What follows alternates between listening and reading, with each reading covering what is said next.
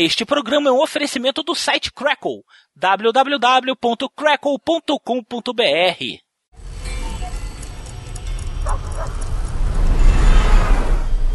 Essa é a história de um homem chamado Harold Crick e seu relógio de pulso.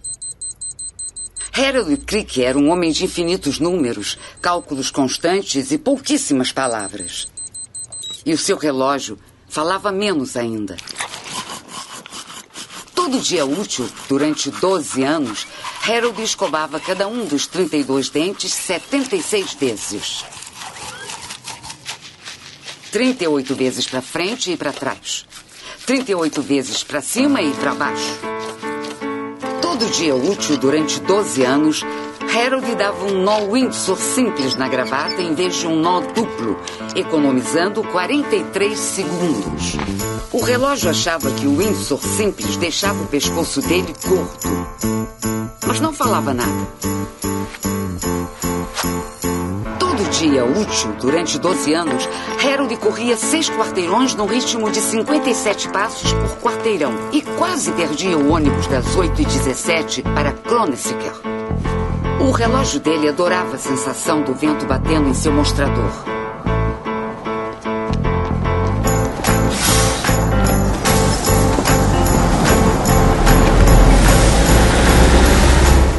E todo dia útil, durante 12 anos, Harold analisava 7,134 declarações como auditor sênior da Receita Federal. Nossa, eu acho que esse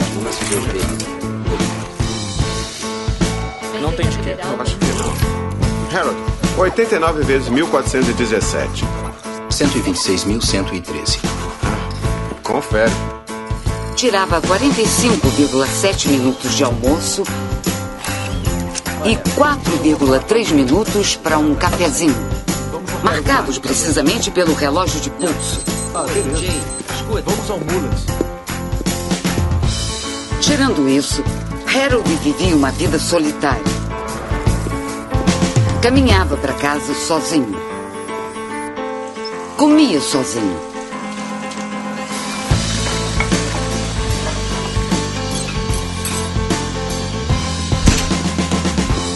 E às 11h13 da noite, em ponto, Harold ia se deitar sozinho. Colocando o relógio para descansar na mesinha de cabeceira. Era rotina, claro. Até aquela quarta-feira. Naquela quarta-feira, o relógio de Harold mudou tudo.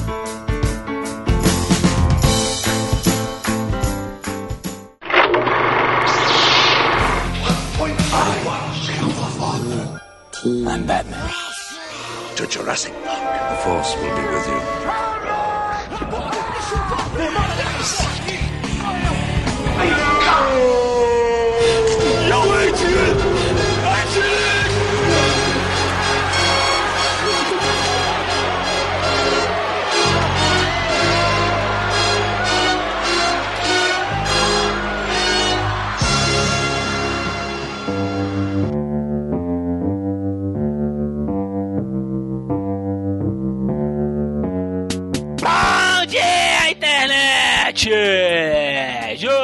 Cast no ar, meus caros internéticos! Voltamos com mais um episódio épico. Não interessa, vou até falar épico. Épico!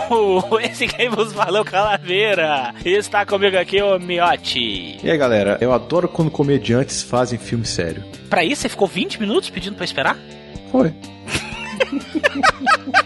Foi. Você sentiu, Bruno, a tristeza, velho, na voz dele? Eu gostei que ele ficou assim. Foi.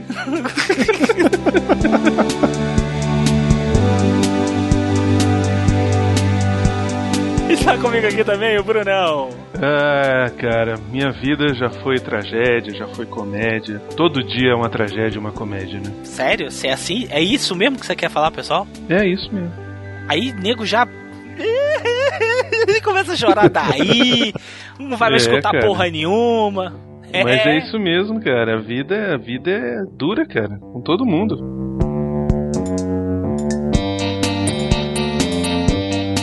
Hoje nós estamos aqui para falar do filme mais estranho que a ficção de 2006, estrelado por Will Ferrell no seu primeiro papel sério, papel dramático, por assim dizer, né? É verdade. Vou falar para vocês que é uma belíssima surpresa, viu? Muito legal esse filme, muito introspectivo, muito reflexivo, cheio de ivos. E nós voltamos logo após os recados do Jaime Viscos.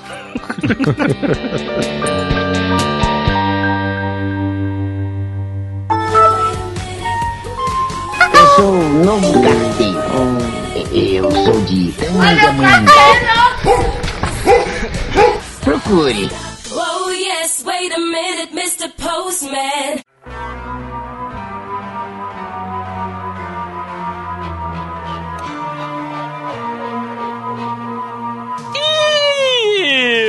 Voltamos para mais os recados do Jaiminho. E antes de nós começarmos a falar sobre o filme mais estranho que a ficção, o que, que vocês acham da gente falar de coisa boa? Vamos falar de iogurteiro, então? Vamos falar da TechPix? Não, rapaz, vamos falar de crackle.com.br. É, interneticoscrackle.com.br, aquele site muito maneiro que você assiste os filmes online totalmente de graça sem o menor trabalho.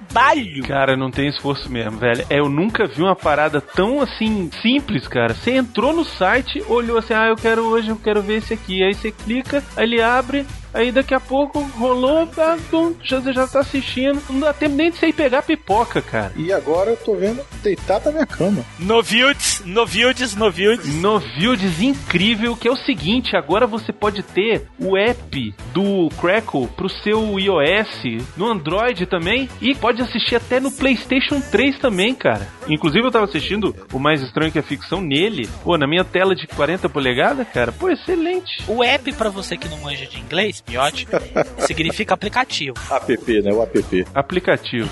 então agora tem aplicativo pro iPad, cara. Você clica, abre lá Crackle e você já tá assistindo o filme. É muito bom, cara. O Crackle tem uma seleção com os melhores filmes sobre um tema, uma estrela de Hollywood. Eu acho muito legal essa linguagem do Crackle com o público, sabia? Ele direciona o teu gosto para aquilo que ele tem. Na época do Halloween também, eles estavam com uma seleção de filmes de terror. E agora, cara, são filmes do Will Ferrell. E são comédias, na verdade, né? É o mês da comédia. Você tem o Mais Estranho que é Ficção, filme que a gente escolheu para falar hoje. Ricky Bob a toda velocidade, aquele filme que ele é piloto de carro, velho. Corrida da NASCAR, que ele luta com aquele cara do Borá lá. E tem também a Feiticeira, cara, com a deliciosa Nicole Kidman. É, não é deliciosa não, né? Mas tudo bem. Ah, não, Já, já puta foi, né? Já merda, foi, velho. né? Já foi. Nessa época aqui ela tava muito gata, velho. Pelo amor de É, Deus. nessa época, tudo bem. Tem um filme muito bom, cara, também de comédia, que é o As Loucuras de Dick e Jane. Você já viu esse filme? no cinema esse filme, é muito engraçado. É com Jim Carrey, cara. E ele tá muito engraçado, cara. É um drama. Não é não, cara, é uma comédia. Não é boa não, velho. É um, é um drama porque eu me identifico, eu também tô quebrado. Um outro que a gente já fez um programa aqui que teve participação do nosso querido Viváqua e do nosso querido Tutu de Minas, que é Os Caça-Fantasmas, cara. Originaleco, velho. Originalíssimo, com dublagem original, cara. Muito bom, velho. Excelente. Saudosismo puro, né, bicho? Puta, cara, olha só o que, que você tá perdendo, cara. Corre lá agora no Crackle. Inclusive, a gente não pode esquecer de frisar isso, cara. O Crackle é de graça. Você não paga nada pra ter essa videolocadora, velho. O Crackle é tão sinistro, cara, que você não precisa fazer nem cadastro no negócio. Que geralmente esse negócio de graça, os caras pegam o teu e-mail depois pra revender, né? Isso, bota na boca do sapo, né, velho? Faz um bolão de e-mail aí, revende pra um UOL, aí você fica recebendo e-mail do deputado Jatobá. Isso, verdade. Não, velho, o Crackle, você acessa o Crackle, quero ver esse filme, clicou no filme, acabou, você não precisa fazer mais nada. Não, excelente. Quando eu assisti o Crackle a primeira vez, sinceramente, eu fiquei esperando alguém entrar na minha porta pra me cobrar, porque eu não acreditei que seria tão simples e era. E é. Ainda bem, né? Que a gente tem isso agora. Tá ótimo. Continue assim. www.crackle.com.br Who you gonna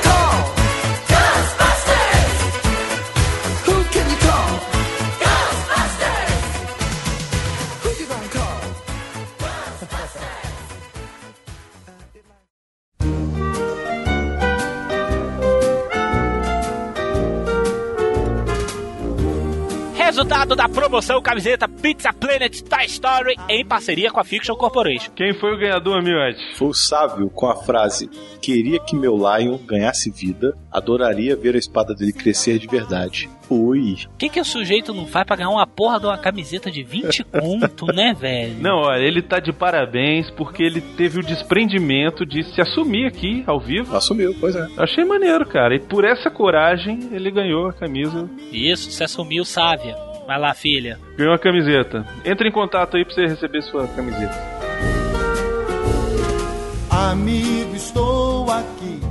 Camisetas do Jurassic Cast. Vou falar um negócio, hein? Se você ainda tem interesse em comprar Save Ferris e Italian Stallion pra dar de presente de Natal, corre, meu amigo, porque já tá acabando, cara. A gente ficou sabendo que a Italian Stallion não tem mais tamanho G. Olha aí, internet, o bicho vai pegar. Depois vocês ficam reclamando que não tem camiseta pra comprar. Vocês vão ficar no Twitter enchendo o saco que quis comprar camiseta e acabou. Exatamente. Então corre, Save Ferris, Italian Stallion, logo do Jurassic Cast. Por favor, comprem nossas camisas, faça do Natal do Jurassic Cast um Natal feliz. Coisa séria, pois é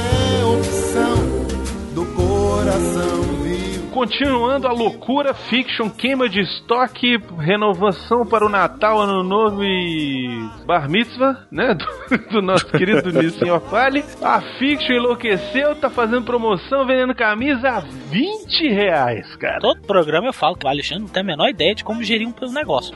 O bicho tá louco, né, velho? Se ele acha que 20 reais é um preço legal pras camisetas dele, beleza. O nego tá vendendo aí a 50, umas malha vagabunda, velho. Aí você vai na Fiction, tá lá 20, porra. Pois é, Não é que exatamente. vocês querem, não. Vocês querem quem? Que chega tipo uma camisa pitanga de topless pra entregar a camiseta? Gente, aproveita agora que tá perto do Natal, já compra várias camisetas. O frete vem mais barato ainda. São 20 camisetas. Camisetas clássicas, cara, como Twin Pines Mall, Essa é uma das mais fodas que ele fez. Mr. Fusion, Duff Beer, Dunder Mifflin, Stark Industries, Hansel Foundation, Tyrell Corporation, entre outras, cara, que estão em promoção. Então não perde seu tempo, acessa lá fictioncorporation.com.br. Nosso querido amigo Alexandre, cara, você tem que ter uma camisa da Fiction. E do Jurassic Cast. Compra do Jurassic Cast e depois compra lá da Fiction. Compra as duas juntas logo, pega um frete só, pô. Amigo, estou aqui.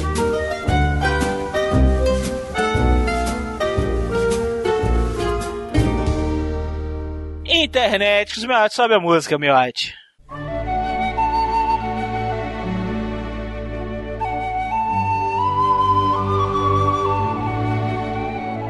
Evento Hobbit Interneticos, olha só. Infelizmente, não temos as melhores notícias pra passar, né, pessoal? É, infelizmente o nosso querido evento que a gente estava programando, como a gente estava programando, ele não vai acontecer, né, cara? Exatamente. Não vai acontecer por diversas razões, né? E acho que a gente deve alguma explicação aí pro pessoal, né? Até porque a gente botou pilha e tal, todo mundo mandou e-mail, queria participar e tal. Gente, a gente recebeu muito e-mail de gente querendo participar. Cara, muito. E estão recebendo até hoje. Muito e-mail de nego querendo participar, falando, pô, parabéns pela iniciativa e tal. Mas, infelizmente, nem sempre as coisas saem como a gente quer, né, Calaveira? É, não depende só da gente, né? Tá, as coisas geralmente não saem da maneira como a gente quer, né? Na vida, né? É verdade. Já dizia Rock Balboa. Interneticos, o que aconteceu foi o seguinte: nós ficamos em trâmite aí com a Warner por mais de quatro meses para tentar ver se ela resolvia a questão de liberar ou não os filmes do Senhor dos Anéis, os três filmes. Lembrando que não é só a Warner Brasil, tá? Era uma autorização que precisa sair da Warner Los Angeles. Tudo e qualquer coisa associada às marcas da Warner precisa da autorização deles lá dos Estados Unidos. Essa autorização nunca veio, mas o que que acontecia? Eles não negaram. Então a gente sempre ficava na esperança. Então entrava-se em contato com a Warner, a Warner virava e falava: "Vamos averiguar, vamos averiguar, vamos averiguar", e eles estão averiguando até hoje. Eles simplesmente não deram resposta nenhuma. Aí a gente chegou a cogitar, pô, então vamos fazer o evento sem os filmes. Já tinha tudo programado, figurino para atores para fazer brincadeira lá com os convidados, para fingir que era não, fingir que era elfo, já tinha até as gostosas para se vestir também de elfa e tal. Só que o que que aconteceu? Para fazer uma festa, como é um evento que levaria a marca Warner, fora isso também por questões legais, nós tínhamos que fazer a coisa como manda o figurino, como manda a legislação do Distrito Federal e Territórios. Ou seja, de tantos a tantos convidados, tinha que se ter uma ambulância. Como a gente teria 350 convidados, teria que ter duas ambulâncias. Só o aluguel das ambulâncias era quase 4 mil reais. Fora o buffet, que também não ficou no preço que a gente achou que ia ficar. A decoração também, o salão não era grande, mas era muito alto. Então a decoração também acabou ficando dispendiosa. Em síntese, internéticos, a festa, sem a gente ganhar um tostão, porque nós, repetindo, não podemos lucrar absolutamente nada. Nós gastamos gasolina, gastamos o nosso tempo. Gastamos o tempo de fazer o projeto, de pensar, de vender ele. Enfim, nós estávamos fazendo isso por amor à obra do Senhor dos Anéis. E a vocês, internéticos também, que sempre apoiaram a gente. Sim, e a gente queria também participar da festa, né? Óbvio, pra gente, pra vocês, pra todo mundo. A festa ia sair por pessoa na casa dos 200 a 300 reais. Exatamente. Cara, 300 reais é o preço do Blu-ray. Pois é. É verdade, pois é. Então não foi por má vontade, a gente tentou até o último minuto, então não deu, não deu mesmo. Nós estamos a menos de um mês pro lançamento do Hobbit, não dá tempo de fechar buffet, não dá tempo de fechar figurino, não dá tempo de fechar nada. Mas nem tudo está perdido quanto ao Hobbit. Ainda existe uma grande possibilidade da gente conseguir ingressos para a pré-estreia do Hobbit. Pode ter certeza que a gente vai fazer o possível pra gente estar lá dentro. Aguarde em breve, de repente a gente pode trazer mais notícias aí sobre uma pré-estreia do Hobbit, pelo menos para encerrar com chave de ouro, né, esse ano que foi tão importante pro Jurassic Cast, né, cara? Continuem ligados ao Jurassic Cast, principalmente você, internético de Brasília, que tem interesse de de repente assistir a pré-estreia do Hobbit, uma jornada inesperada. Fique ligado ao Jurassic Cast como vocês ficam sempre para saber de mais detalhes no futuro. Surgindo novas novidades, a gente anuncia aqui no Jurassic Cast. Se a gente não anunciar nada, é porque não teve nada. Mas enfim, então é isso. Fique agora com o nosso querido programa sobre Mais Estranho do que a Ficção, um filmaço.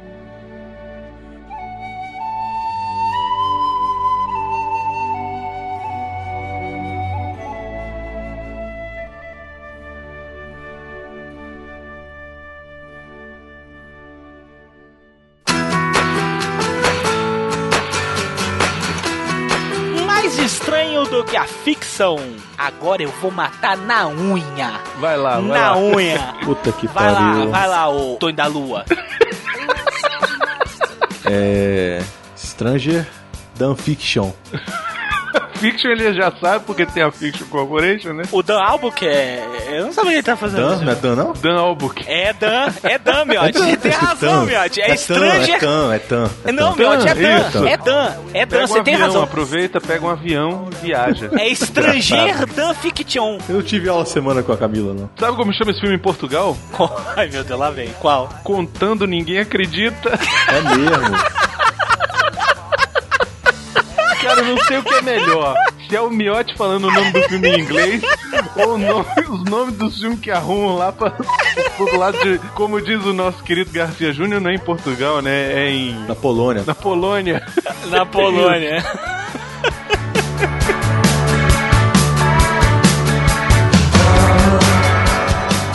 filme conta a vida de um auditor fiscal da Receita Federal, que pelo filme é a profissão mais odiada dos americanos, né, cara? É a profissão mais odiada de todos os tempos, porque na Bíblia tá cheio de fulano de tal coletor de impostos, não É, sei o quê. um, um dos apóstolos lá era, não era coletor de impostos? Exatamente, e ele era o mais odiado, ninguém cuspia na cara do coletor de impostos. Dizia que o, onde o coletor de impostos pisava não nascia mais vida. Caraca. Era um bicho odiado, velho. É, mas vamos combinar que aquela realidade dos Estados Unidos é igual aqui no Brasil, não, cara. Do jeito que nego trata o, o cara lá, velho. Será que esse é o merda? Boo! Velho, aqui no Brasil, chega um fiscal da Receita e tu manda ele sair do teu estabelecimento, ele pega e dá na tua cara. Fala, tá, tá falando com quem, rapaz? Tá falando com quem? Ei, seu vagabundo! O cara fala desse jeito. Mas no caso, internéticos, o filme se trata de um auditor fiscal da Receita Federal dos Estados Unidos que leva uma vida mega simples, Até demais. mega repetitiva, até Peraí, peraí. demais. Acho que, só uma coisa, Calaveira. Acho que esse é um filme que ele é um pouco conhecido, digamos assim, né? É, ele não é do grande circuito, não. Não foi um mega sucesso, não foi um mega estouro de bilheteria, né? Não teve muita divulgação. filme quase independente. Apesar de ter um estúdio grande por trás e tudo, ele não é um filme que se diga assim, poxa, esse aqui é um blockbuster. Não é. É um filme pequeno, um filme simples, de orçamento orçamento baixo. E eu tenho certeza, certeza absoluta, que a maioria dos nossos ouvintes nunca assistiu esse filme. Então o que que o nosso ouvinte tem que fazer, Calaveira? Eles têm que parar agora de escutar o programa. Entra na página do Jurassic Cast. Lá no post do programa vai ter um link direto pra levar vocês pra assistir o filme. Cara, você clica, acabou. O filme começa a ser reproduzido na hora. Não, lá no post tem o vídeo. Pode assistir por lá mesmo. Qualquer coisa que a gente vai contar a partir de agora vai ser spoiler, e a gente sempre fala com spoiler. É melhor você assistir ele primeiro. E outra, ele é imperdível e é uma lição de vida. É a vida desse auditor da Receita Federal que leva uma vida mega simples, né, Miotti? É muito simples até, né? Sempre na- no mesmo padrão, tem um horário certo pra fazer cada coisa. Ele é um cara muito metódico, né, cara? É o típico cara que seria auditor da Receita Federal, né? Cara, ele é extremamente solitário. A profissão do cara define o cara, né? É assim na vida, né, cara? Pra ele ter uma profissão mega odiada, ele não tem amigos. Ele não se sente confortável pra ter amigos. E ele leva uma vida metódica porque, cara, é a vida que qualquer homem dos tempos contemporâneos que nós vivemos leva. É uma vida para trabalho de casa, casa, trabalho, trabalho, casa, casa, trabalho. Obviamente o filme traz essa analogia, inclusive muito parecido com psicopatologias, como por exemplo, toque. Ele beira o toque, né, cara, no filme. É, mas eu achei que aquilo ali foi uma estratégia do diretor e do roteirista pra mostrar o quanto que ele era metódico e o quanto que ele não conseguia sair da rotina dele. Isso, é verdade. Ele tá muito preso à rotina, né? Pra vocês terem uma ideia, a narradora vai narrando o filme, né? Ela vai narrando a vida do cara, né? Então ele acorda, vai no banheiro, escova o dente não sei quantas vezes,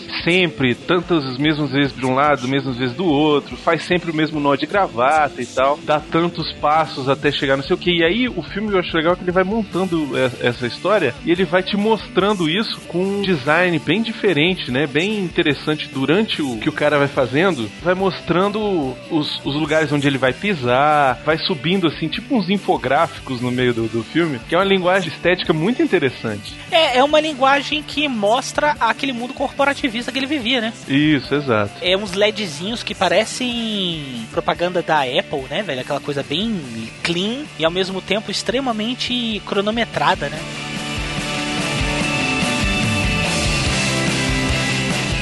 E aí, ele começa num belo dia, com dentro das rotinas que ele tinha de escovar exatamente 75 vezes cada dente da cada dentária, ele começa a escutar uma voz dentro da cabeça dele, que só ele escuta. E aí entra a metalinguagem do filme. O filme é sobre uma metalinguagem, ele é construído em cima de uma metalinguagem. A vida dele é como é porque existe uma escritora, que é a Emma Thompson, que tá escrevendo uma ficção sobre a vida dele. Só que o personagem é fictício. Só que, na verdade, não é fictício, ele existe na vida real. E tudo que ela escreve, toda a trama, qualquer detalhezinho que ela escreve, ele faz. Exatamente, acontece. Como se a, a vida dele, ou é como se o destino dele já tivesse pré-escrito. É muito maneiro isso, cara. E ele tá lá um dia, simplesmente ele começa a ouvir aquela voz. Torna-se onisciente daquilo, né? Ele, ele fica sabendo que ele faz parte de uma ficção, né? Que a vida dele tá sendo regida por uma Força maior. espécie de força maior, uma espécie de Deus, e que ele realmente não tem controle sobre nada. Não adianta nada ele fazer, vai mudar o destino dele. E aí ele continua vivendo a vida até o dia em que a voz narra que ele vai morrer dali a pouco. Aí o cara entra em parafuso. Exatamente. E ele entra em parafuso ao ponto de que todos os dogmas, todas as questões que ele vinha trazendo, aquelas repetições, a forma como ele levava a vida, começaram a entrar em conflito com ele. Ele se confrontou com a mortalidade dele. Eu achei isso muito legal no filme. Achei um tema, um tema pesado, mas assim, muito Tratado de forma singela, né? muito leve, cara, muito leve. Tratado de, muito, de, de uma forma muito leve. Ele entrou em contato com, com a, morta, a própria mortalidade, aquilo desesperou ele, mas aí o próprio desespero dele levou ele a ter mudanças. E aí desenrola-se toda a história do filme, que ele se apaixona, ele começa a mudar a rotina dele e ele vê o quanto que ele estava perdendo na, da vida, só, só pelos detalhes bobos, como por exemplo, é, tirar uma folga do trabalho é, como por exemplo, não sair no horário marcado todo santo dia, pegar uma rota diferente. Não falar o número certo, né? Que os caras sempre perguntavam pra ele. Ele tinha aquela mania de, como ele era muito caxias, né? Ele fazia conta muito rápido. Era tipo uma máquina de calcular e tudo. Ele era tão solitário que ele jantava sozinho todo dia. Ele parou de jantar sozinho, justamente por causa dessas mudanças, né? E não só isso, ele tinha um horário certo de tempo de almoço, cara. O tempo dele era cronometrado pra almoçar. Era 15 minutos e não sei quantos segundos. 40 minutos pra almoçar, 10 pra tomar o cafezinho e 5 pra ele conseguir chegar até a mesa dele sem atraso nenhum. Exato, sabe assim, a pessoa roubou, né, cara? Aquela relação que o diretor fez e os roteiristas fizeram dele com o relógio ficou muito legal, né, cara? Ficou é um excelente. rolejão vistoso, bonitão, né? Ele é o R2 do filme, né, cara? A própria história do filme é contada da forma como se o relógio controlasse a vida dele, como se ele fosse controlado pelo relógio. Isso, e o relógio é vivo, né? Ele tem, ele pensa, ele tenta agir, ele tenta avisar o dono de um monte de coisa. Então, assim, é muito interessante isso.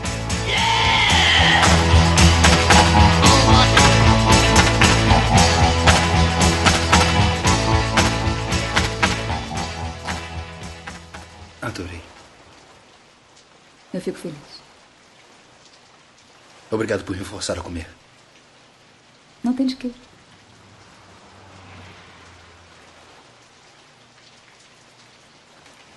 Eu tenho que ir.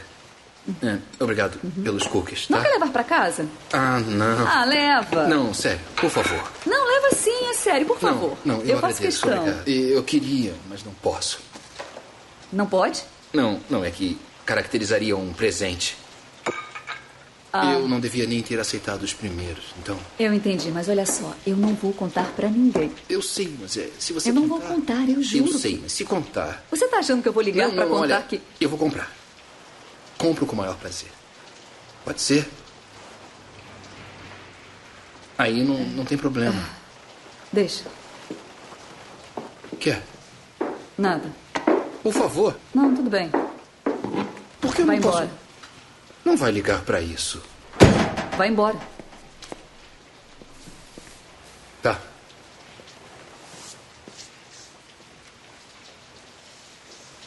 Você assou esses cookies pra mim, né? Queria me agradar e eu estraguei tudo.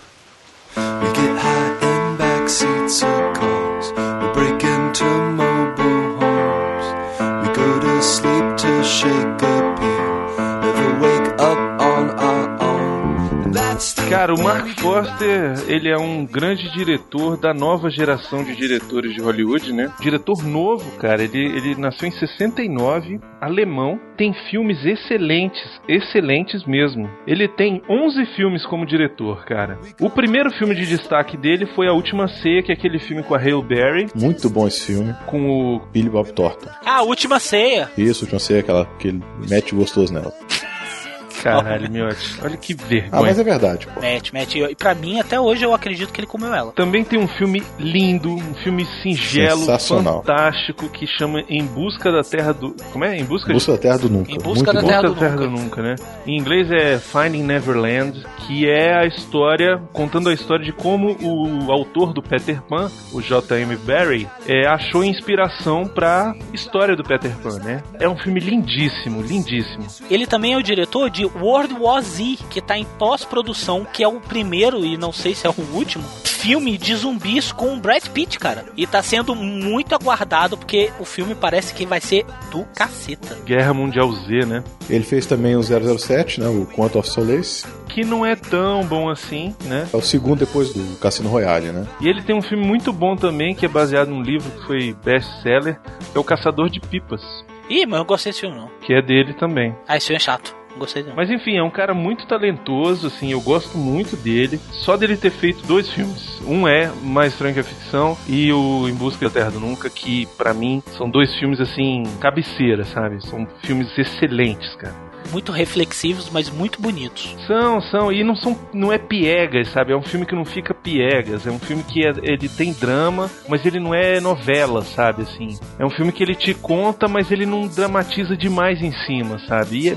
é pô, fantástico. Um artifício que ele usa muito bem no Mais Estranho que a Ficção são os monólogos. Os monólogos que a Emma Thompson tem são encantadores, cara. São muito bem escritos e ela narra muito bem também. Isso, e ele usa bem no filme, né, no caso. Ele soube montar bem aquilo, ele não fica monótono, né? Porque às vezes você tem monólogo que é, que é uma coisa voz em off, que se você não souber o que mostrar durante aquilo, ele fica realmente chato, né? Fica realmente arrastado. Mas no Mais Estranho do que a Ficção, ele soube usar isso muito bem, cara. Uma coisa que me chamou muita atenção no Mais Estranho que a Ficção é como que o filme te prende, cara. O filme prende a gente que é telespectador e o filme não tem nada de ação.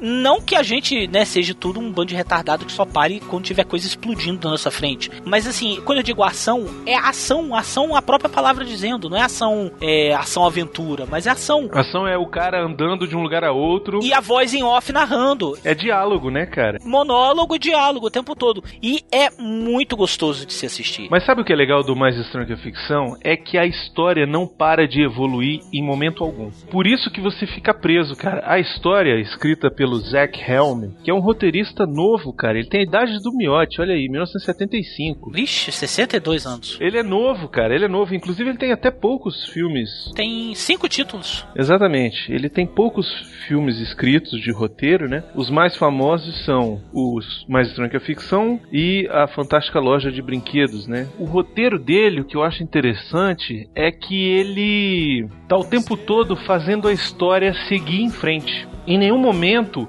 o diálogo é desnecessário, assim, a conversa ali tá sendo lé com cré, sabe? Tá sendo bobagem. Não, você sabe que ele tá sempre colocando algum diálogo ali que vai fazer a história seguir em frente. Você vai aprender mais sobre o personagem, o personagem tá aprendendo mais sobre si, tá entendendo mais o que que tá acontecendo com ele, ou então é a parte onde tem a parte da escritora, onde ela tá tentando descobrir como é que ela vai matar o personagem principal. Tá sempre seguindo em frente, sabe? E é isso que te prende, cara. É isso que te prende. Não é uma cena de conversa onde os dois onde um fica I love you, I love you, I love you e o outro kiss me, kiss me, kiss me.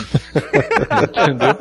Olha aí, hein? Olha aí, easter eggs, easter eggs, olha os easter eggs. Easter eggs, easter eggs, easter eggs. Sabe uma coisa que me, me encantou muito no filme? A forma como ele trata de temas tão pesados. Uma delas para mim é a solidão, cara. Mesmo que o personagem do Will Ferrell, que é o Harold Crick, até o nome dele é chato, velho, Crick. O nome do cara é Crick. Criqui, cri-cri, né? Apesar dele ser esse cara metódico que nós falamos o tempo todo, você, hora nenhuma, simpatiza com o personagem. Você não sente que ele é um loser, você não sente que ele é um idiota, você não sente que ele é um incapaz, você sente que ele é um cara muito triste. E você sente que ele pode ainda dar um jeito naquilo ali, né, cara? Você torce por ele, você consegue torcer por ele. E eu acho que isso é o que também ajuda a história a seguir em frente, sacou? Você tá torcendo por ele. Você quer saber o que vai acontecer, você quer saber mais de como é que ele vai sair daquela situação, de como é que ele, né, se ele vai conseguir a garota, se ele vai conseguir descobrir quem é a autora da história e de não matar ele, não sei o que. É realmente excelente.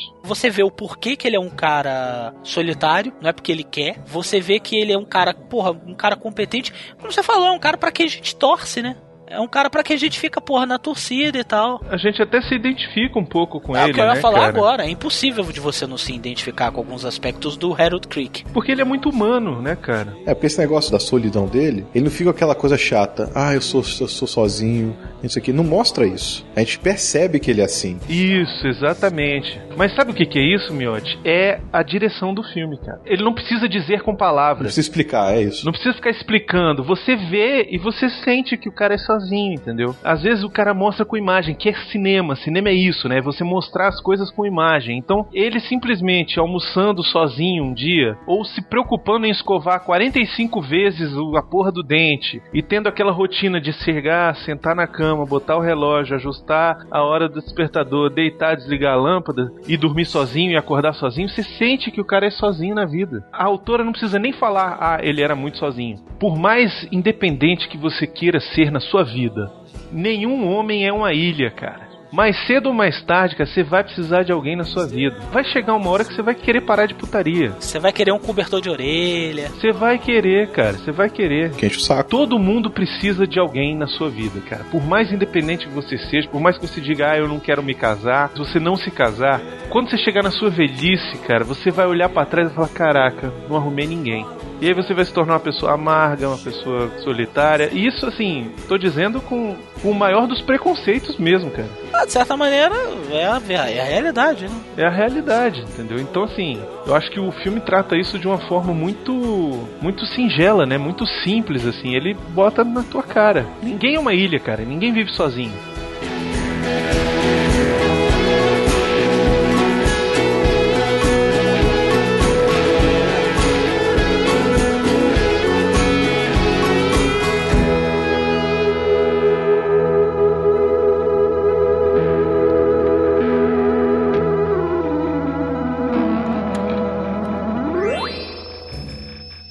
Você estava certo, a narradora pode perfeitamente matar você. Então eu sugiro: esqueça tudo e viva a sua vida. Viver a minha vida? Eu vivo a minha vida e quero continuar a vivê-la. Eu sei, claro, eu disse totalmente. O tempo que lhe restar. Olha, Howard, pode aproveitar para viver uma aventura, sei lá, inventar alguma coisa ou terminar de ler Crime e Castigo. Ah, Harold, pode até comer só panqueca se quiser. Você tá maluco? Aí, eu não quero só comer panquecas. Eu quero viver. Quem, em seu juízo perfeito, escolheria, ao invés de viver, comer panquecas? Harold, se parar para pensar, você vai perceber que a resposta está inexplicavelmente ligada ao tipo de vida que se leva. E, é claro, a qualidade das panquecas. Não entendeu o que eu disse? Entendi. Hum. Mas tem que entender que não se trata de filosofia, nem teoria literária, nem história para mim. É a minha vida. Exatamente. Então viva a vida que sempre quis.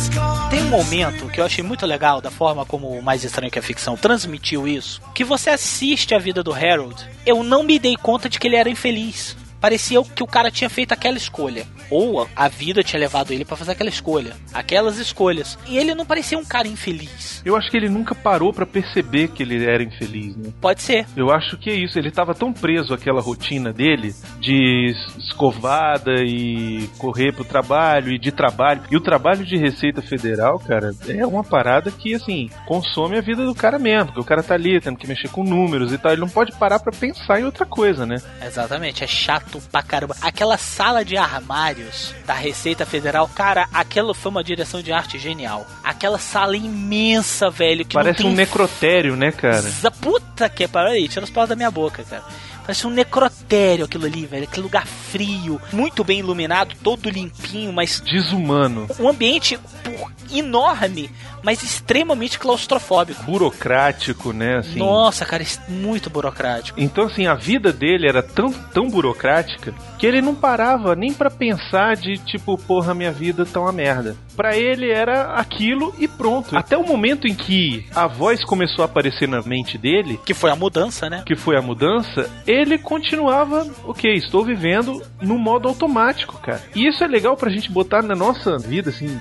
Quantas vezes a gente não faz isso, cara? A gente vive no automático, né, cara? Eu me identifiquei muito com essa questão da mudança dele não ter se dado conta e se dar conta em um determinado momento que ele não gostava da vida dele. Eu me identifiquei no meu antigo emprego. Eu vivia numa rotina tão massacrante que era de casa pro trabalho, trabalho pra casa, de trabalho. Eu não jogava mais videogame, que é um hobby que eu adoro. Eu não lia mais nada. Livro, cara, tinha anos que eu não pegava num livro. Saí com a minha esposa pra ir no cinema, pra jantar. Eu não tinha ânimo mais pra fazer porcaria nenhuma. eu não me dava conta o quanto que isso tava me incomodando. Eu só me dei conta no dia que a minha vida mudou. Exatamente. Como o Harold Creek. Ó, que maneiro. Na hora que ele começa a acontecer aquelas mudanças e ele, por exemplo, percebe que a vida dele era extremamente solitária, que ele começa a reparar o quanto que era tesuda a Meg Gyllenhaal. Por mais sinistro que isso possa ser, né, cara? Estamos falando de um cara que não namora há 30 anos, velho. Ele vai achar a Meg Gyllenhaal um tesão, e ele acha. E o pior não é isso. O diretor tem horas ali que ele consegue deixar ela tesuda, cara. Pior que é. Não é? É. Tirando a cara dela de pegou fogo e apagaram com martelo, como diz o nosso querido Eliezer, tem umas horas ali que ela passa o dedo e não sei o que, e a mulher vai fazendo a narração. E cara, você fica, pô, olha só, a Meg Gyllenhaal dá um caldo. Ó, tem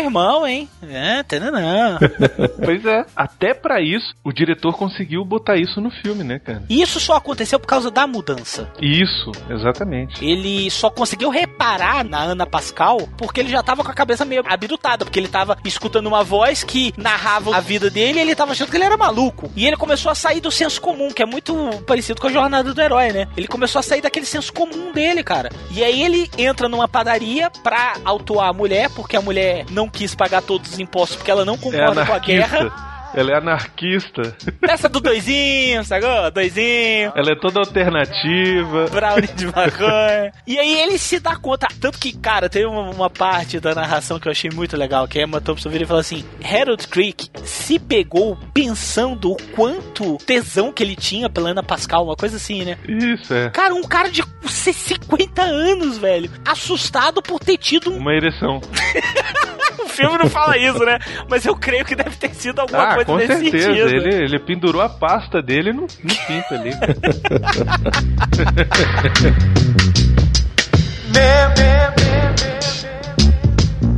E outra pessoa que a gente tem que falar, não pode deixar de falar, é do grande, fantástico, excelente e, porra, um dos meus atores favoritos. Pra mim, ele é o meu favorito. Olha aí, miote, Dustin Hoffman, cara. Olha aí, cara. Eu não sei como a gente ainda não tinha conseguido botar nenhum filme com Dustin Hoffman aqui no Jurassic Cast, né? Pois é. Referências de Dustin Hoffman. Primeira Noite de um Homem, Midnight Cowboy, Papillon, Rayman, dos Homens do Presidente, Tootsie, Kramer versus Kramer, Dick Tracy. Já viram Dick Tracy? Dick Tracy também. Isso, ele tá nele também. É, Ele faz o Capitão Gancho. Capitão Gancho no Hulk. Foda no Irre Hulk. irreconhecível. Irreconhecível. Tem um filme dele que eu achei excelente. Herói por Acidente. Já viram esse filme? Cara, eu nunca terminei de ver esse filme. Cara, esse filme é muito bom, cara. Ele fez Epidemia também. Epidemia é muito bom. Quarto Poder. Quarto Poder é foda. Mera coincidência, esse é muito Mera bom. coincidência. Tem que ser falado um dia aqui. Esse é muito bom. Tá aí, vou te falar um filme ruim dele, A Esfera, é horrível. Mas, cara, o Dustin Hoffman é um cara muito, muito foda, cara. Um dos melhores atores de todos os tempos. Muito talentoso. E eu fico feliz da gente estar podendo falar de um filme que tem ele aqui. E manda muito bem no Mais Estranho que é ficção. Ah, com Manda, certeza. exatamente. Nesse filme ele faz o professor Jules Hilbert, que é um mega professor de história de literatura, né? Estilos literários, etc. Que vai ser o mestre, né? O mentor na jornada do herói do Will Ferrell, né, cara? Ele é o mentor. O Harold Creek vai procurar uma psiquiatra que, obviamente, vira pra ele e fala assim: você está esquizofrênico, isso é sintoma de esquizofrenia. Ele fala isso, mas isso não é esquizofrenia. Eu estou ouvindo deliberadamente uma voz na minha cabeça. Só que isso é sintoma de esquizofrenia. E aí ele fala assim: então digamos que eu não fosse esquizofrênico, o que, que a senhora sugeriria? Aí a mulher vira e fala assim: bom, procura um especialista sobre literatura. E é exatamente o que ele faz. Ele procura o Dr. Hilbert. Exatamente, que é o querido Dustin Hoffman.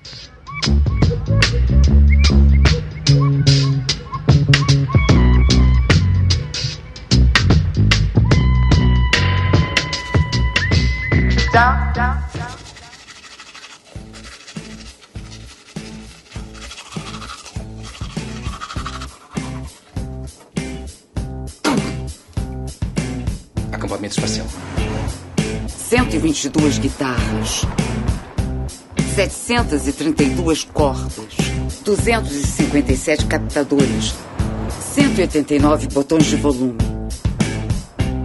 Eis Harold parado, frente a frente com seu mais antigo desejo, e ficar parado foi o que ele mais fez. O problema não era só escolher uma guitarra, era escolher uma guitarra que falasse algo sobre Harold. Infelizmente, aquela dizia: quando eu voltar para Georgia, aquela mulher vai sofrer o que eu sofri. A outra dizia algo tipo: que é que tem usar calça de lycra? Estes diziam: Eu sou muito sensível, muito amoroso. Não faço a menor ideia de como se toca violão. Estou compensando alguma coisa. Adivinha o que?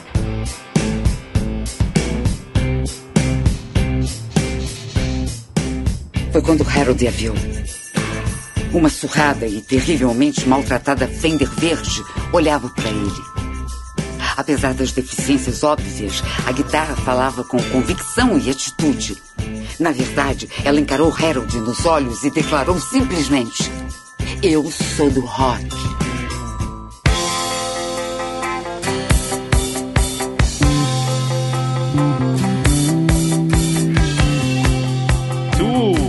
Querido personagem do, Will Ferrell, Harold Crick, descobre que vai morrer e aí começa a querer mudar a vida dele, né, cara? Come- começa a correr atrás lá do professor. Como é que eu vou fazer pra não morrer? Porque a voz que manda no destino dele virou pra ele e falou assim: Benê, tá chegando. E ele fala, mas como é que eu faço pra não morrer? E os diálogos dele com o Dustin Hoffman são, são excelentes, cara. Porque o Dustin Hoffman, ele acolhe a ideia de que ele realmente tá conversando com o autor da vida dele, né? É, não, eu acho interessante que, primeiro, o Dustin Hoffman, claro, né, olha pro cara e fala, ó, você, você tá ficando maluco, por favor, não me procure mais. E aí o cara fala assim, não, é porque ela disse, mal sabia ele que não sei o quê. Aí ele, peraí, o que foi que ela disse? Mal sabia ele. Peraí, eu fiz um seminário sobre mal sabia ele. É, que na verdade é uma coisa que você não sabe que você sabe, uma coisa assim. É, tal. exatamente isso, né? Fala, você quer fazer o seguinte, volta amanhã. Você não disse que não queria me ver mais? Nos últimos 10 segundos, ele falou assim: muita coisa mudou nos últimos 10 segundos, né?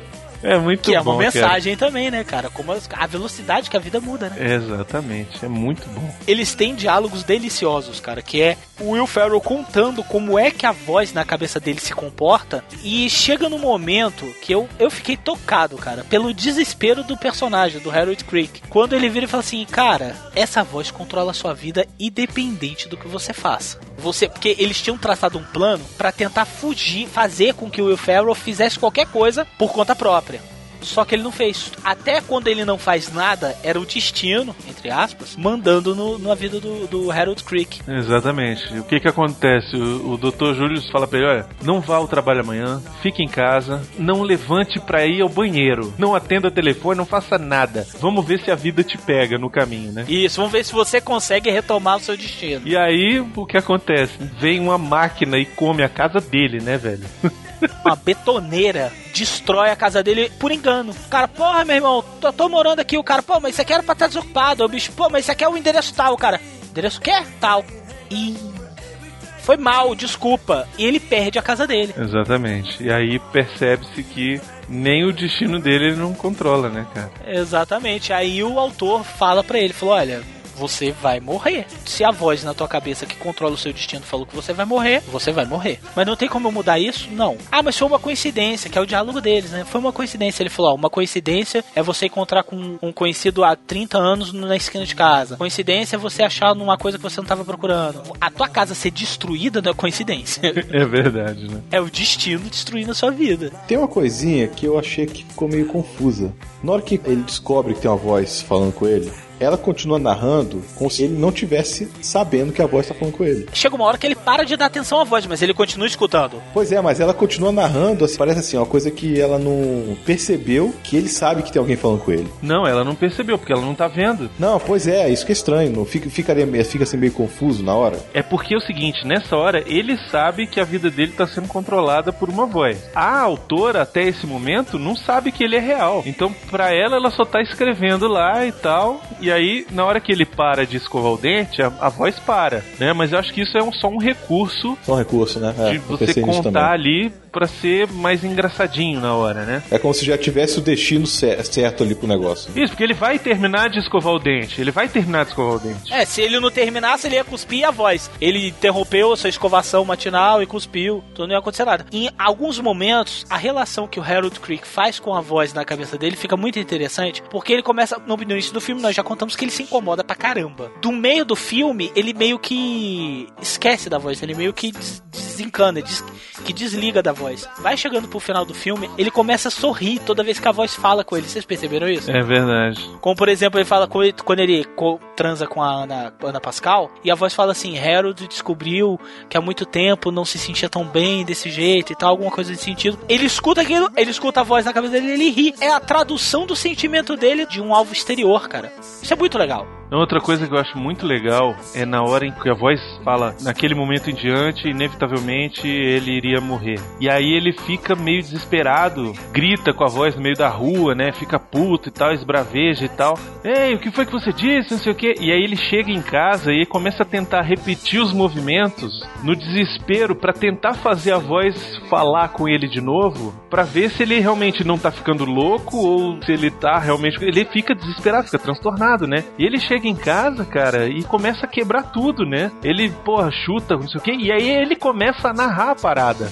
Não sei se numa tentativa de reproduzir aquilo, se é entender se é ele mesmo, se é o negócio da esquizofrenia ou não. E assim, eu me peguei nessa hora pensando assim, cara, quantas vezes a gente já não se desesperou com algumas coisas que acontecem na nossa vida que a gente fica tentando resolver meio que no, no desespero, sozinhos, sem poder fazer nada. E ele senta na cama e, e desiste, né? Ele senta na cama e fala, eu tô ficando louco. É, tô ficando louco, desiste. Aí a voz vai e continua.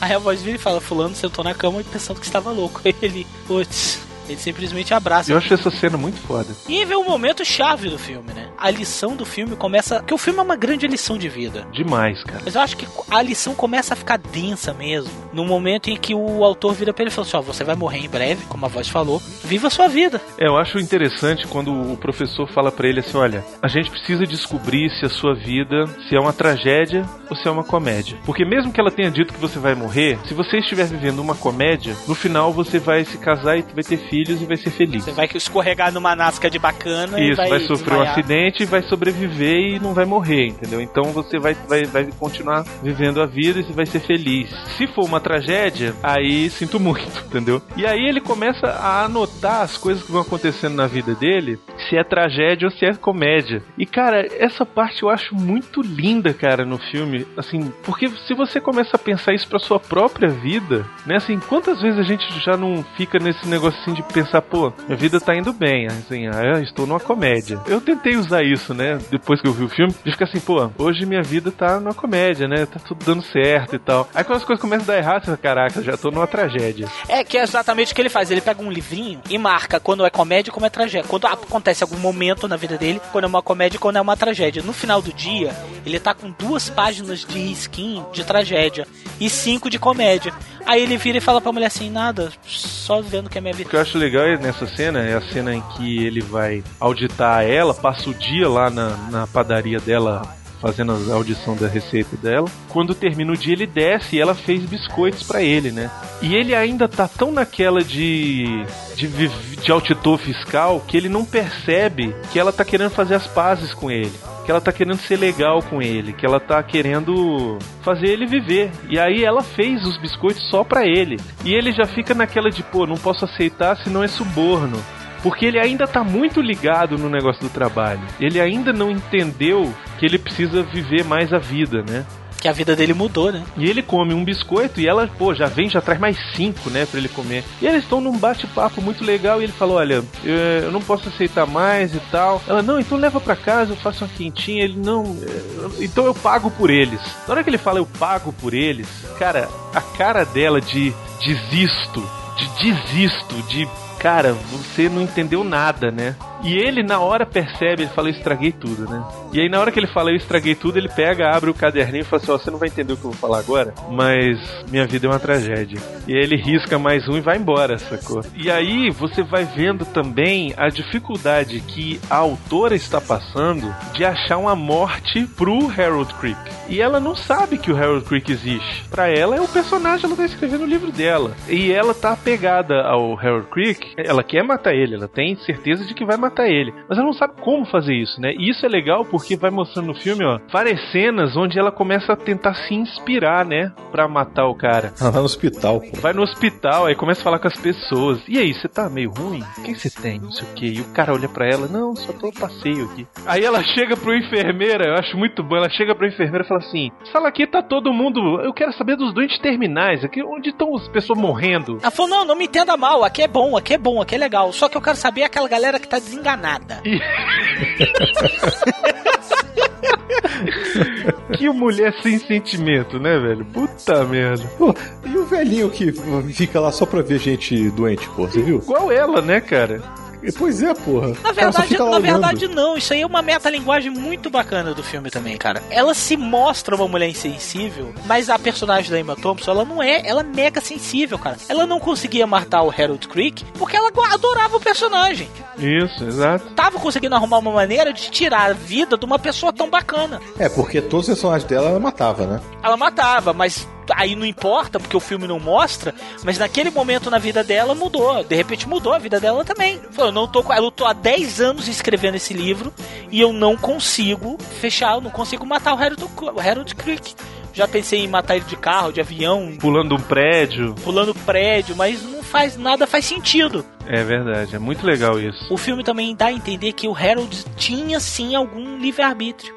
E ele, o Harold, tinha o livre-arbítrio de viver a vida dele uma comédia. Por exemplo, ele vivia a vida dele numa tragédia quando ele toma as decisões da vida dele. De, por exemplo, responder atravessado, Ana Pascal, de fazer isso, fazer aquilo. A voz não tá narrando a vida dele. Vocês percebe- perceberam isso? Não, não tá, mas ela tá escrevendo, né? Não interessa, pra gente a voz não tá narrando. A voz não tá narrando. Se a voz não tá narrando, naquele momento a gente pode implicar que ele tinha um certo livre-arbítrio. Isso, é verdade. Que ele tinha um arbítrio próprio. Mas ele tava tão assim, envolto. A dor dele de, né, de pensar que tava morrendo. A questão dele de se deparar com aquela voz que ele não sabia de onde vinha. A vida dele, que era uma bosta, que ele tava começando a se dar conta. Ele tava tão, tão envolto nesses sentimentos que ele mesmo alimentava a tragédia da vida dele. Que era simplesmente a Ana Pascal virou e falou assim: pô, fiz esse, esse biscoito pra você. Ele virou pra ele e falou assim: ó, eu tô perdidamente apaixonado por você. Aí vem cá, Tigrão, vamos aqui transar em cima da farinha de trigo. Pô, ia ser uma maravilha, mas não. Ele tava dentro daquela coisa da, da, da tristeza, da tristeza o tempo todo, o tempo inteiro.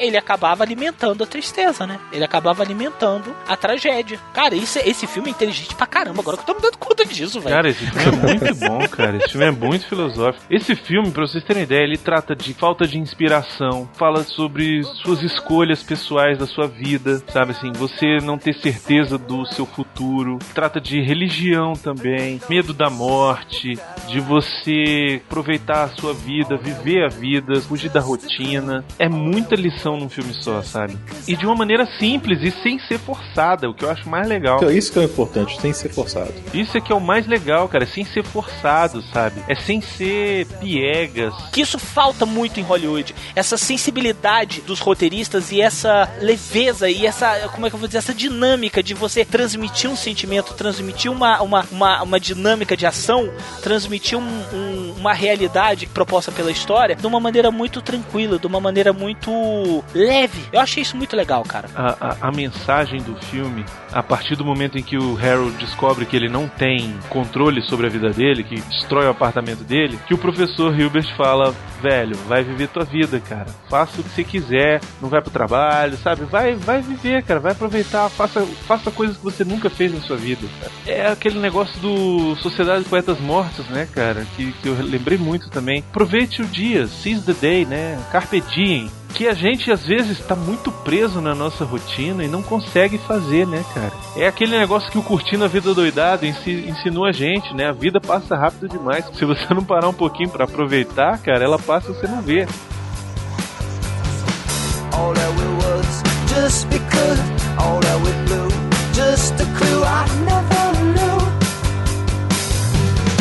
This is a book I write.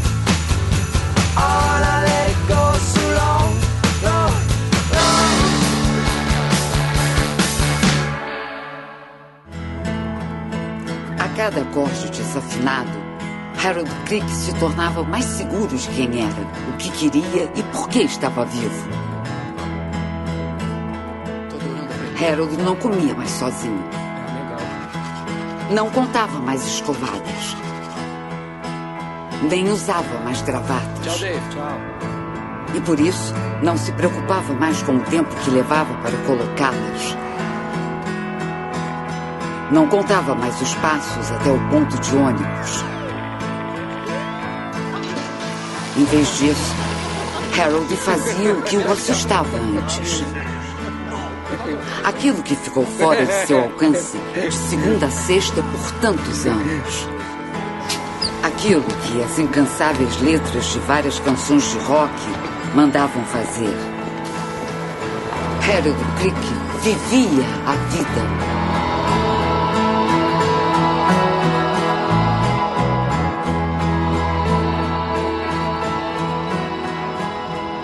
Mas apesar de ressuscitar, renovar esperanças e arrumar calos nos dedos, a jornada de Harold ainda estava incompleta.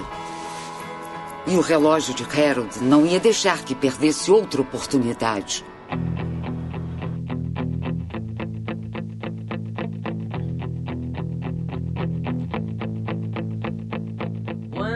Eu me identifiquei por esse ponto aí que você falou, Bruno, de, de- fazer coisa diferente e tal. Outro dia, quando eu e o Miotti fomos na cabine, lá no Guatemi, Miotti, você lembra que a gente assistiu Os Mercenários 2? Aham. Deu uns, uma zigue lá, a gente não conseguiu ir na cabine, nós fomos depois. Só que para não perder, o- não perder o, A viagem. a viagem, eu virei pro Leonardo e falei assim, velho, vamos ver, vamos ver o Mercenários 2, que eu não vi nem você. Isso era uma hora da tarde, né, Miotti? Era, foi, foi a primeira sessão. Cara, foi uma parada que fugiu totalmente da rotina nossa. Porque a gente vai pra cabine, volta pra casa, trabalha no site. Cara, a gente saiu com a alma lavada. Fora que o filme era foda pra caralho. Mas assim, é só a questão de você quebrar, de você estar num lugar onde você não costuma estar durante a maior parte do seu tempo. Porra, fez uma diferença do caramba. Esse, acho que se duvidar, o filme ficou até melhor por causa disso. Não, e é aquele negócio de você. Não precisa ser, por exemplo, um dia, sei lá, o ouvinte pode estar pensando ah, assim, ah, mas vou ter que faltar o trabalho para assistir um filme no cinema e achar que eu tô vivendo por causa disso. Não, cara. É você fazer uma coisa que você gosta, que você nunca. que você tem vontade de fazer, que você nunca tentou, cara. É, por exemplo, fazer como no filme no, Harold Creek faz, ele vai aprender a tocar guitarra, sabe? Que é uma parada, porra, simples. Era só ele ter parado um pouquinho da vida dele, ter ido na loja de guitarra, ter comprado uma guitarra, ter ido para um curso ou até mesmo aprender sozinho, sabe? Hoje em dia, YouTube tem aí aula de tutorial, tem tudo, né? Tem revista, tem. Porra, é aquele negócio de você tentar viver um pouco mais além do- da sua vida banal e, e- e- e rotineira, né? Então, assim, por exemplo, e aí ele começa a fazer as coisas pequenas. Por exemplo, ele tinha aquele negócio de escovar os dentes trinta e tantas vezes por dia. E de uma maneira ritmada e não sei o que. Ele começa escovando o dente rapidinho, assim. tchic, tchic, tchic, Dá uma escovadinha rápida, escova três, três, não sei o que, joga fora e pronto. Escovou, deu por escovado, né? Começa a mudar a sua vida aos poucos, cara. Quando você parar pra ver, você vai ter mudado sua vida por completo. Exatamente. Não precisa fazer uma mudança drástica de uma hora pra outra, né? O Jazzcast é um exemplo disso, cara. Porque olha só, vamos pensar aqui, há um ano e meio, dois anos atrás, nenhum de nós três aqui fazia qualquer coisa juntos. Você era amigo do, do- do- é primo do Leonardo. Não, não, amigo, amigo é pesado, amigo é forte. Eu era parente dele. Isso. Mas vocês se conhecem desde criança. Eu conheci o Leonardo, mas assim, ele filmava lá os balé da minha esposa, né? Volta e meia me filmava também, dando meus pinotes lá. E a gente tinha até uma rotina, não sei se você lembra. Toda vez que tinha um episódio de Lost, a gente ia depois dele comentar sobre ele. É verdade. Lembra disso? É Pois é, verdade. a gente tinha uma rotina disso. Olha os loser, velho, com que eu me envolvi. pariu. Os caras vão fazer, os caras vão fazer mesa redonda de Lost, velho. E aí, eu fazia um podcast que no final das contas não deu certo, mas aí de repente a gente começou a fazer, pô, bora fazer tal. Aí vocês tiveram a ideia, montaram, tiveram a, a sacada do nome, não sei o que, e começaram, pô, vamos chamar o Bruno pra participar do primeiro. E hoje a gente, aos poucos, chegou até onde a gente chegou, cara. Sim, as mudanças são, grada são, são gradativas. Isso às vezes é um pouco difícil de lidar, né? Às vezes a gente quer que uma coisa mude muito rápido, Exato. aconteça muito rápido, mas cara, a vida tem seu ritmo. E a gente não controla isso, né, cara? Do mesmo jeito que o Harold Crick não controlava a vida dele. A cena final, quando ele vai morrer, me dá uma aflição aquela cena, velho. O Harold Creek encontra o, a voz que manda na vida dele. Que é a autora, e ela tá finalizando o livro dela, que é o livro que ela que é o Ele encontra por acaso, ele não tá correndo atrás assim. Isso, ele meio que já desistiu, né? Ele meio que já desistiu. Tá lá um dia conversando com o professor e aí ele ouve uma entrevista que ela deu há não sei quantos anos atrás na televisão, num programa de num programa de livro, canal dos livros, né? O Book Channel. E ela tá lá falando a ele, olha, a voz é essa aqui, cara, é essa mulher. Não, mas não pode ser essa mulher. Essa mulher tá reclusa há 10 anos que ela não aparece, não escreve mais nada. Não, mas é ela, é ela porque eu tenho certeza, essa voz tá comigo todo dia. Eu conheço essa voz. Aí ele começa a correr atrás dela, né? Vai até atrás da coisa e lembra que fizeram uma audição da Receita Federal em cima dela e descobre o endereço dela. Tudo bem encaixado, né? Isso. Acho muito legal que ele corre e aí ele liga pra ela. E aí, na hora que ele liga pra ela, ela tá escrevendo o que o cara tá fazendo. E aí o telefone tocou. E ela, na hora que ela dá o ponto, toca o telefone. Aí ela já acha meio esquisito. Ah, bom, beleza. É porque ela bota ring, ring. Aí o telefone trim, trim. Ela ring, aí o telefone trim, ela ring, o telefone trim, ela começou a assustar. Exatamente. E aí ela bota o telefone e tocou de novo.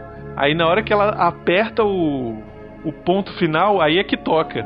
Aí ela corre pra atender e é o cara. E ela entra em parafuso, né, cara? É porque, porra, ela tá entrando em contato com a criação dela. A criadora conhecendo a criatura, né? Isso. E aí ele fala pra ela: Não me mate, porque eu existo. E aí ela fala: Eu já te matei, porque eu já escrevi o final. Só não botei no, na máquina. Eu só não botei na máquina, exatamente. E não, peraí, eu tô indo pra aí. Ele vai, se encontra. Aí a assistente com a Queen Latifah fa- vira pra ela e fala assim: Yo, Branquela, yo. Deixa ele ler. Deixa ele ler. Aí ele lê e se apaixona pelo que ela escreveu. Se apaixona ao ponto, cara, eu achei muito foda aquilo ali. É muito foda. Ele se apaixona ao, ao, ao ponto de virar pra mulher e falar assim: Olha, não muda nada, porque o que você escreveu é É perfeito. perfeito, é sua obra-prima. É uma, é uma obra-prima o que você escreveu. Não é- mude nada. A maneira como você contou, a maneira como você escreveu tudo é maravilhoso. E vocês sabem o que é isso, né, cara? É você aceitar que vai morrer, cara. É você A aceitação aceita- da é a mortalidade. aceitação da morte, exatamente. É engraçado porque eu acho que o filme ele lida com essa questão da morte, assim. A gente tem medo da morte, né? Muita gente tem medo da morte, assim, de não aceitar que vai morrer. Ainda mais o cara que Todo tá mundo tem, né? É, todo, todo, mundo, mundo, tem. tem. Por mais que não tenha, tem, né?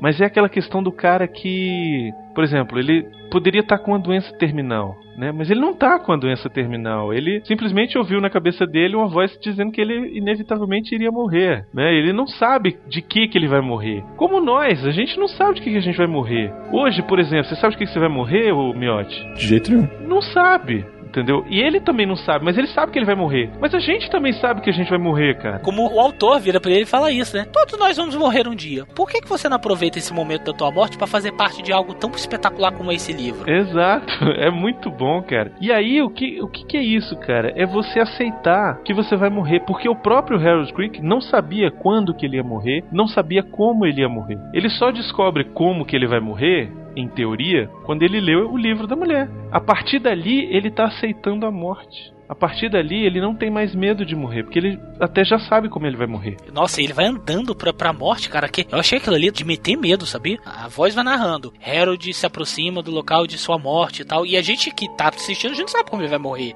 E no final das contas, ele morre em virtude de um sacrifício que ele faz. Exatamente, ele, Ele, salva uma ele criança. salva a vida de um garotinho. Exatamente. E é atropelado por um ônibus. Agora o que eu acho legal é que o filme ele te dá um desfecho em cima de uma questão que ele colocou lá no começo muito de leve, cara. Um elemento que é aquele negócio do detalhe que pode mudar a sua vida, cara. E isso é muito foda, cara. Isso é muito maneiro. É o negócio do relógio. O relógio tem um dia lá no começo lá do, do filme, o relógio dá um dá um, uma ziquezira lá e apaga desliga, reinicia. E aí ele tá no ponto de ônibus, vira pro cara e fala: "Ó, meu relógio parou. Qual é? Que horas são?" E aí o cara fala pra ele: "Ah, 8h59". E ele vai, bota lá, e na hora a narradora fala: "Inevitavelmente ele não sabia que isso mudaria sua vida". O cara dá a- a- as horas pra ele, só que quatro minutos adiantado. Quatro minutos adiantado, exatamente. E porque ele tá com o relógio 4 minutos adiantado, ele chega mais cedo. Não junto com o ônibus, quando ele cos- costumava chegar, mas ele, cedo, ele chega alguns minutos antes da parada de ônibus. Como ele chega alguns minutos antes da parada de ônibus, o garotinho que passa de bicicleta atrás de todo mundo cai na frente dele. E aí dá tempo dele salvar o garoto. Se ele tivesse com a hora certa, ele chegaria e o garotinho já tinha sido atropelado. Mas isso é muito poético, né, cara? Porque é aquele negócio da inevitabilidade da vida. Porque hoje pode acontecer a mesma coisa. Sei lá, a gente tá gravando aqui, de repente acaba a luz e aí segunda-feira não tem Jurassic Cast. São coisas pequenas que acontecem que mudam o que você estava fazendo na hora, que mudam a sua vida. Por exemplo, vou citar um exemplo aqui estava no terceiro ano, é, o meu professor de biologia me deu uma sacaneada e me reprovou. E não me disse que eu estava de recuperação final. Eu, eu não sabia que estava na, na, matéria dele, perguntei para ele: estou na sua matéria? Ele falou: não. E aí no dia da prova de recuperação eu descobri que eu estava na prova dele. Não tinha como eu me recuperar, não tinha como eu fazer a minha prova, né? Não tinha como fazer nada. Isso levou ao conselho de classe não me passar, porque eu tinha ficado por mais de uma matéria na recuperação final. Eu ia bombar o terceiro ano, cara. Bombei o terceiro ano. Porra, terceiro ano, cara, você bomba? Colégio nenhum faz isso, né, cara? Colégio te passa porque sabe que dali pra frente você vai fazer vestibular, vai estudar pro vestibular, não sei o quê. Teu, teu Colégio projeto... te passa porque sabe que você daqui pra frente é problema de outro. Exatamente, né? O cara não tá nem aí. Mas não, o colégio quis me bombar. Aí o que, que eu fiz? Perdi seis meses da minha vida terminando o supletivo, né? Porque eu tinha que me formar, fazendo ao mesmo tempo um cursinho para poder passar no vestibular no meio do ano e entrar numa faculdade no segundo semestre do ano seguinte, né? Todos os meus amigos fizeram vestibular antes, passaram e beleza, já estavam na faculdade. Esse tipo de coisa aconteceu foi a pequena coisa que mudou a minha vida e acabou fazendo com que outra coisa acontecesse. Passei no supletivo, passei no vestibular, escolhi a faculdade e caí na mesma sala da Carla, velho. que eu já conhecia. Carla, que é essa sua esposa. Que hoje é minha esposa. Entendeu? Então eu fico pensando assim: será que se o cara tivesse me passado, entendeu? Será que se o cara tivesse me passado de ano, eu não tivesse bombado, eu tinha entrado seis meses antes na faculdade, não tinha ficado na mesma turma que ela, e hoje a minha vida era outra? A gente nem te conhecia. Eu, eu até conhecia a Carla antes. Não, a gente nem te conheceria, podia acontecer. É, exatamente. Hoje a gente não ia se conhecer. Pois é. Olha só que loucura isso, cara. Cara, eu tô com medo. então é isso, cara. Um detalhe pode mudar a sua vida, cara. Não pense que qualquer coisinha. Ah, não, isso é besteira. Não, cara, isso não é besteira. Isso pode ter sido o turning point da sua vida, cara. Eu vou contar uma. Sabe como é que eu conheci a Márcia? Olha aí. Minha esposa? Vamos lá. Olha aí, olha aí, internet. Olha aí, olha o, trem, olha o bicho vindo. eu tava indo numa boate. Boate, só pra. É porque em alguns lugares do país boate é puteiro. Mas não é ah, puteiro. É? Não, é. não. Não é danceteria. Isso, discoteca. Isso, ou como diz os nossos amigos paulistas, eu fui pra balada, meu! Isso, fui pra, balada. balada. Pronto. Cheguei no shopping nove e meia da noite. Olha que nerd, velho. Olha a hora que eu vou pra boate. Nove e meia da noite. É porque aqui em Brasília tem boate que fica no, no shopping, só pra avisar. Bati um McDonald's nervoso. Falei, cara, agora eu vou requebrar o esqueleto. E naquela época eu tava magrinho e tal. Vou requebrar o esqueleto na boate. Fui pra fila da boate. A fila, quando eu cheguei, tava curta. Só que os caras da boate, como todo brasileiro, eram dois tremendos filhos de uma quinga arrombada. E eles tinham distribuído uma porrada de cortesia. E aí eu fiquei lá na fila de nove e meia até meia-noite e meia. Os caras não deixaram entrar ninguém com cortesia. Porque eles queriam sacanear. Eles queriam deixar o povo entrar pra encher a boate, alegando que a boate tava cheia. Verdade, a boate não tava cheia porra nenhuma. Cara, eu fiquei muito indignado com aquilo ali. Eu fiquei muito puto. Porque inclusive umas amigas minhas que tinham ido comigo, as filhas da puta, foram embora e me largaram na fila, velho. Fica aí, porque eu tô com uma cortesia aqui do Correio Brasileiro, você vai entrar sozinha. Eu fiquei sem falar com essas garotas mais de ano, fiquei puto da vida com elas. Cara, aí chega, olha, olha como é que funciona a coisa. Aí chega a Márcia. A Márcia não era amiga minha, eu nunca tinha visto ela mais gorda. Ela era irmã da amiga, da namorada, do amigo de um amigo meu. Caralho.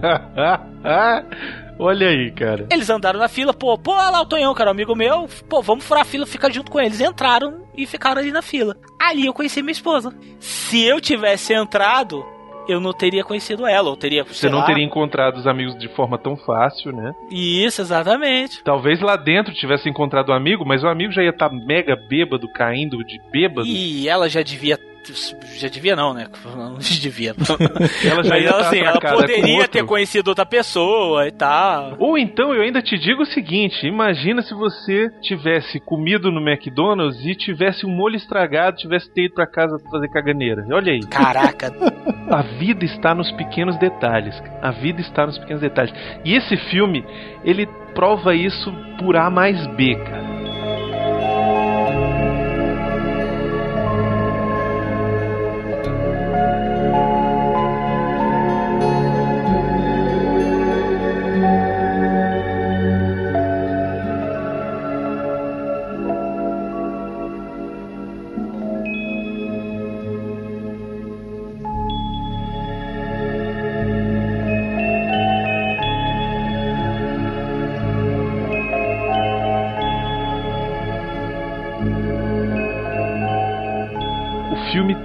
De uma maneira fabulosa, né? A frase final do livro é uma coisa que a gente pode levar pra vida inteira, cara. Porque ela fala exatamente isso, cara, que a gente pode encontrar tudo nas pequenas coisas. A frase começa assim: Ao morder um pedaço do cookie de açúcar bávaro, finalmente Harold sentiu que tudo ia acabar bem. Às vezes, quando somos dominados pelo medo e desespero, rotina e estabilidade, desesperança e tragédia, agradecemos a Deus pelos cookies de açúcar bávaro. E felizmente, quando não há cookies, ainda podemos encontrar conforto em uma mão amiga na nossa pele. Ou num gesto de carinho e amor, Acampamento espacial para adultos. num incentivo sutil, Pare de fumar. Adesivos de nicotina. num abraço carinhoso ou numa demonstração de solidariedade. Sem falar nas macas de hospitais e protetores nasais.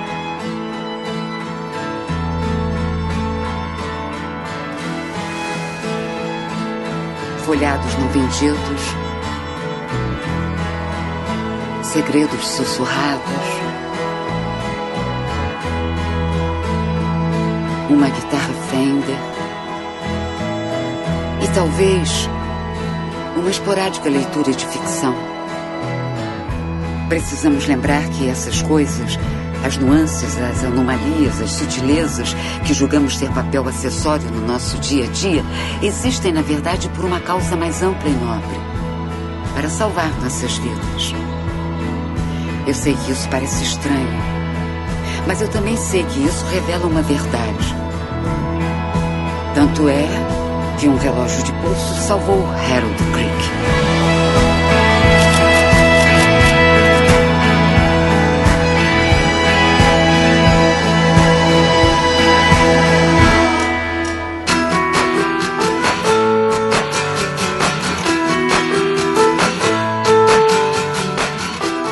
Faz uma. É, o Papel coadjuvante. até né? sério, né? Tá, tá, não, tá papel sério dela, não tá afetada. Não, não tá. Não, mas ela tá afetada assim, né? Cara, eu botei com Latifo no Google, velho. Olha o que, que apareceu. Ah, não, velho. Por favor. Olha só. Não, meu safe search tá com o Mode on, velho. Olha aí, velho. Pera aí, velho. Deixa eu ver. Caramba. Pera aí. Puta merda, velho. Não, fala sério, Calaveira. Que nojo. O que eu acho legal também do filme, ao mesmo momento em que ele vai te contando a história do Harold Creek, ele conta também a história da escritora, da Emma Thompson. Sim, que tá muito bem também. Que tá muito bem, que faz uma escritora maluca, né? Que fuma pra caralho, que é meio alternativa, não toma banho, não faz Esse, maquiagem. esses gênios americanos, entendeu? Tipo, escreve um livro, aí ganha o Pulitzer. Sei lá se ganha, se é o Pulitzer que ganha. Pulitzer acho que é E pira, né? jornalismo. E pira, né? Ganha ganha o Hugo, ganha o Torinho, tem um prêmio Hugo de literatura. Ganha o Torinho, ganha tudo, entendeu? Aí some, aí some no mundo. Quando você vai ver o cara, o cara tá vivendo com samambaias. É, exatamente. Ermitão, né? Tipo um miote, assim, né? Ah, então eu fiz um de sucesso? Pois é, é o que eu falei. A, a diferença é que você não fez nada de sucesso, né? Você pulou pra parte maluca.